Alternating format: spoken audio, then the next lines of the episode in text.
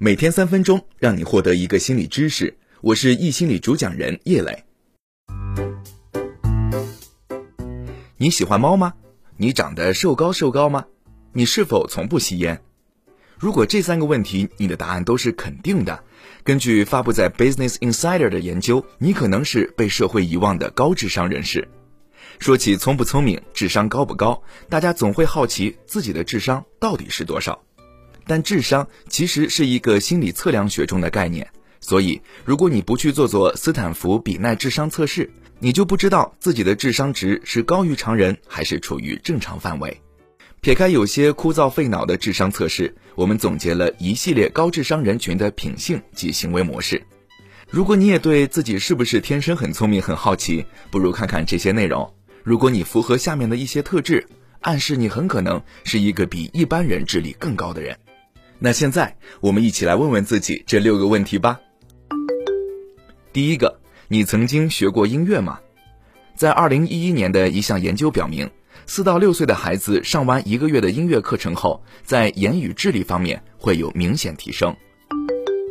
第二，你抽烟吗？以色列学者在二零一零年针对两万名十八至二十一岁的男青年研究后，结果表明，吸烟青年的平均智商为九十四，不吸烟的青年平均智商为一百零一。第三，你苗条吗？身材是否苗条，更准确的来讲，对应的是记忆力上的。根据2006年的一项研究表明，肥胖者被测试单词正确回忆率为百分之四十四，而更苗条的人被测试的正确回忆率为百分之五十六。第四，你是左撇子吗？研究表明，天生左撇子的孩子更习惯发散性思维，而发散性思维则是创造力的必要条件之一。第五，你喜欢猫吗？2014年的一项研究表明。养汪星人的狗主子更直率、更乐群，而养喵星人的猫奴才更聪明。这可能是因为喜欢喵星人的人相比起来更内向，更偏爱安静的智力活动。第六，你小时候个头高吗？听到这个问题，你是不是也吃了一惊？什么？小时候的身高也和智力有关啊？普林斯顿大学的一项研究表明，早在三岁及学校教育发挥作用之前，高个的孩子比一般的孩子在认知测试上表现得更好。如果以上六点全都符合，那么你有可能比一般人智商高。但此联系不能倒过来运用，即使通过学习获得以上的全部技能点，也不能够提高你天生的智商水平。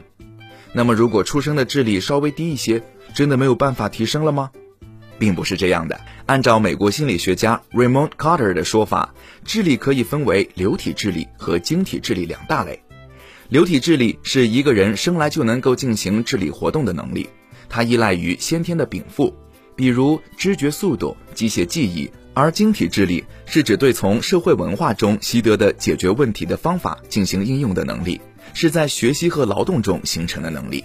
这种智力在人的整个一生当中都在增长。